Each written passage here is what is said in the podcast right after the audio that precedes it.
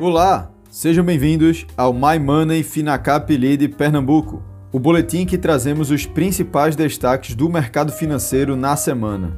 Eu sou Alexandre Brito, sócio da Finacap Investimentos.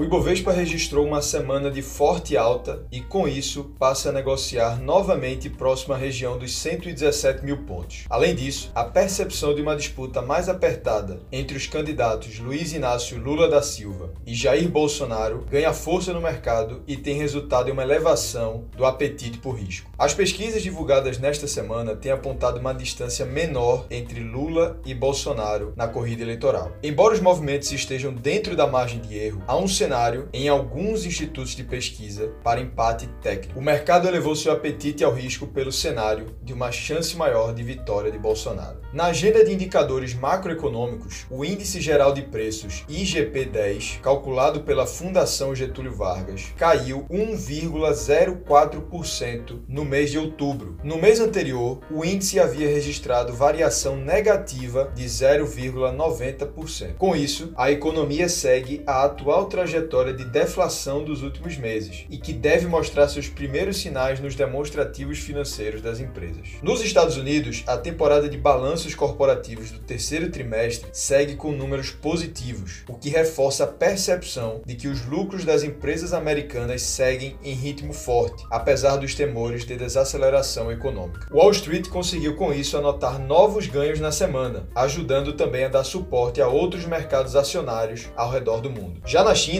os primeiros dias do 20 Congresso do Partido Comunista frustraram a esperança de uma redefinição das políticas que agitaram o mercado nas últimas semanas. Em vez de reestruturar a política de Covid-0, que atingiu fortemente os resultados econômicos da China, ou reduzir a intervenção estatal para adotar reformas pró-mercado, o líder Xi Jinping sinalizou dobrar as apostas nessas frentes. O presidente Xi Jinping priorizou seu discurso na segurança, na autossuficiência e na estabilidade do gigante asiático. A primeira-ministra britânica Liz Truss renunciou ao cargo após somente 46 dias no poder, marcado como o governo mais curto da história do Reino Unido. Truss renunciou após os impactos negativos do seu plano econômico anunciado no fim de setembro. O Partido Conservador vai escolher seu quarto líder em três anos e o Reino Unido terá seu terceiro premier em dois meses, evidenciando a situação delicada que o país vem enfrentando. Este foi o boletim My Money Finacap Lead Pernambuco. Até a próxima semana.